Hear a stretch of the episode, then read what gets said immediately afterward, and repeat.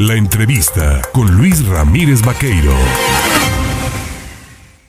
Oiga, 7 de la mañana con 24 minutos. Hemos estado recientemente informándole, pues en temas también que tienen que ver en el plano nacional con el asunto del cabotaje eh, aéreo, ¿no? De la, eh, este, esta, pues, eh, si usted te pregunta qué es el cabotaje aéreo, pues es, es el tema de la transportación de productos y mercancías vía aérea y bueno, pues eh, sobre esto se ha querido hacer una reforma a esta ley de aeropuertos y la ley de aviación. Ha habido reacciones por parte de aerolíneas, de expertos, de empresarios y también de diputados, de legisladores. Yo por esto le agradezco esta mañana al presidente de la Comisión de Comunicaciones y Transportes en San Lázaro, diputado de Acción Nacional, a Víctor Manuel Pérez Díaz, el tomarme el teléfono. Diputado, ¿cómo estás? Buena mañana. Bien, Luis, buen día. Pues aquí echándole, siguiéndole a darle hoy en una sesión de que tenemos este y a continuar con el mismo tema que acaba de comentar comentarle el auditorio. Hace falta eh, revisar eh, y tomar esta opinión de, de varios sectores, aunque ayer en un foro que tuvimos estuvieron los empresarios, estuvieron los operadores de aeropuertos, estuvieron las las asociaciones, agrupaciones de pilotos, la sociedad civil, estuvo representada la, la, Secretaría de Infraestructura, eh, Comunicaciones y Transportes por medio de la de la FAC, de la Agencia eh, Federal de Aviación Civil. Eh, y pues bueno, continuamos en este diálogo para poder sacar las conclusiones que nos lleven a un, a un dictamen en una o dos semanas y poder estar este presentándole a la Cámara, a los diputados, a la representación del país que tenemos en Cámara, eh, nuestro dictamen. Sí. ¿Cuáles, por qué, ¿Cuáles son las razones de este rechazo a esta propuesta o esta iniciativa presentada por el Ejecutivo?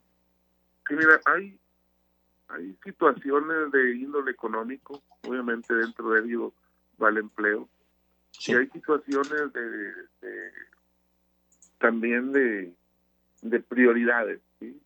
Eh, ¿Qué pone en riesgo el cabotaje? Vamos a entrar en materia. El cabotaje pone en riesgo un millón cuatrocientos mil empleos directos que genera la industria de la aviación en nuestro país. Eh, ah, hay un antecedente inmediato de, de cómo la aviación civil en México se ha ido eh, manteniendo y recuperando y no se ha caído.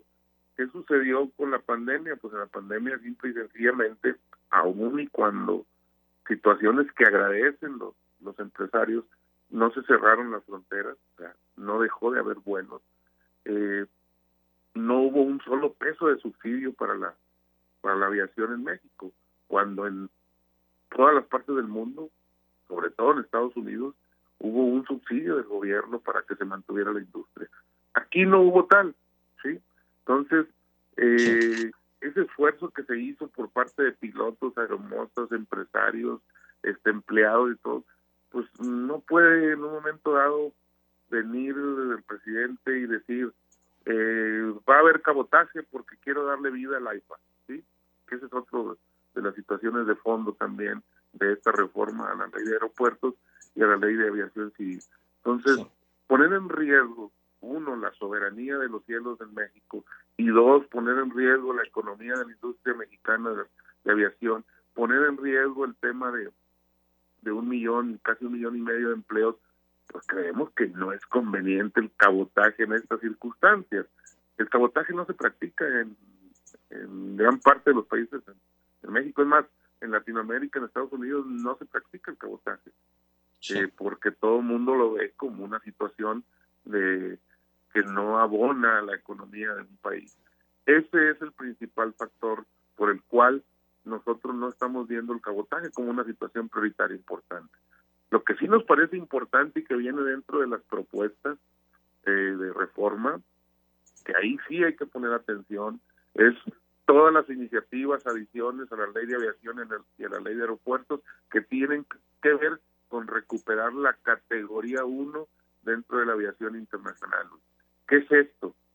Que a nivel internacional se, firman convenios y se tienen que cumplir con ciertos con ciertos requisitos o ciertas cualidades de servicio sobre todo las que tienen que ver con la seguridad en todos los sentidos de la aviación, de la aviación.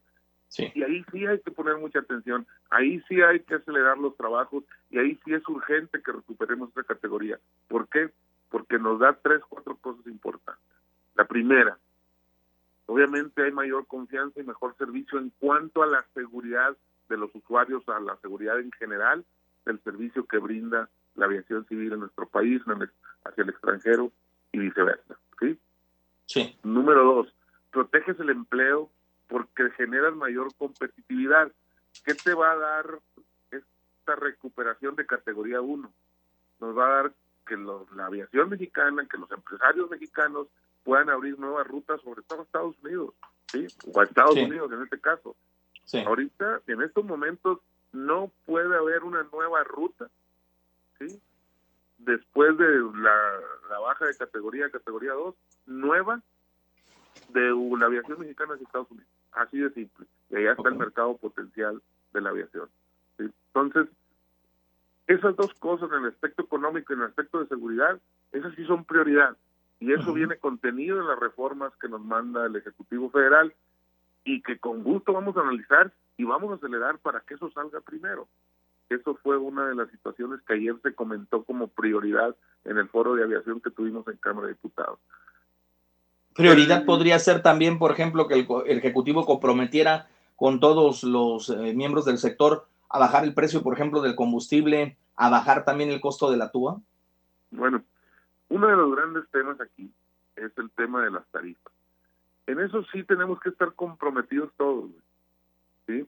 Pero la gente ha entendido mal el precio de, o la tarifa de los, de los, de los vuelos. Casi el 40-45% del precio de los vuelos tiene que ver con impuestos, con productos o con situaciones que el gobierno federal puede en un momento dado regular y hacer un llamado a que no seamos en un momento dado exagerados. Hubo a generar un modelo de concesión de aeropuertos nuevo, donde también el operador del aeropuerto, sí, porque también sabemos que invierten, que, que le están poniendo a la infraestructura, pero creemos que no es suficiente y tampoco es suficiente, o más bien lo que creemos es que a veces es, exagerada la tarifa de uso de aeropuertos, la famosa TUA, ¿sí? o el famoso TUA. Y también el principal insumo y ahí puede el gobierno generar un acuerdo. Y también el principal insumo, pues es, el, es la turbocina. También depende de la refinación, exploración, explotación y administración del gobierno federal. Ahí podemos hacer mucho énfasis. Eso no quiere decir que los empresarios, los dueños de aerolíneas, tengan que hacer el esfuerzo también. ¿eh? Porque también ahí hay situaciones que se tienen que, que, que arreglar, que administrar mejor, que ser más eficaces. Eso se los mencioné ayer en el cierre del foro y les dije que todos teníamos una parte de, responsabilidad y de aporte a, generar una aviación este más eficaz y con un mejor servicio y con mejores tarifas en el país. Pero que el gobierno no solo voltee a ver a la iniciativa privada, que no solo voltee a ver a los pilotos, que no solo voltee a ver a los empresarios de la aviación para decir, las tarifas están altas. Las tarifas están altas y, en gran parte dependen de lo que regula el gobierno federal. Pues Víctor Manuel Pérez Díaz, diputado federal de Acción Nacional, presidente de la Comisión de Comunicaciones y Transportes en la Cámara eh, Baja, ahí en San Lázaro, te agradezco el platicar con el auditorio en el estado de Veracruz. Y por supuesto, seguiremos al pendiente de esta iniciativa interesante, sobre todo por los alcances y los beneficios que puede traer a la aviación nacional y sobre todo hablando pues de, de la recuperación de esta categoría 1 que es necesaria para proteger los intereses de la industria aeronáutica nacional. Te agradezco y estamos al pendiente. A la orden, Luis, en unas dos semanas habrá este, pues información adicional. La información se genera todos los días, pero el dictamen lo tendremos en una o dos semanas y ya estaremos este, definiéndolo en la comisión y posteriormente en el pleno. Claro, gracias, muy amable. Buen día. Ahí tiene usted precisamente el tema pues, del cabotaje, ¿eh? el cabotaje aéreo, de estas, de estas ideas que saca el presidente en una nación en donde en ninguna parte del mundo pues, se industrializa. O sea, no hay esta eh, visión ¿no? de cabotaje aéreo, más bien la transportación aérea. Y bueno, pues ahí está el tema.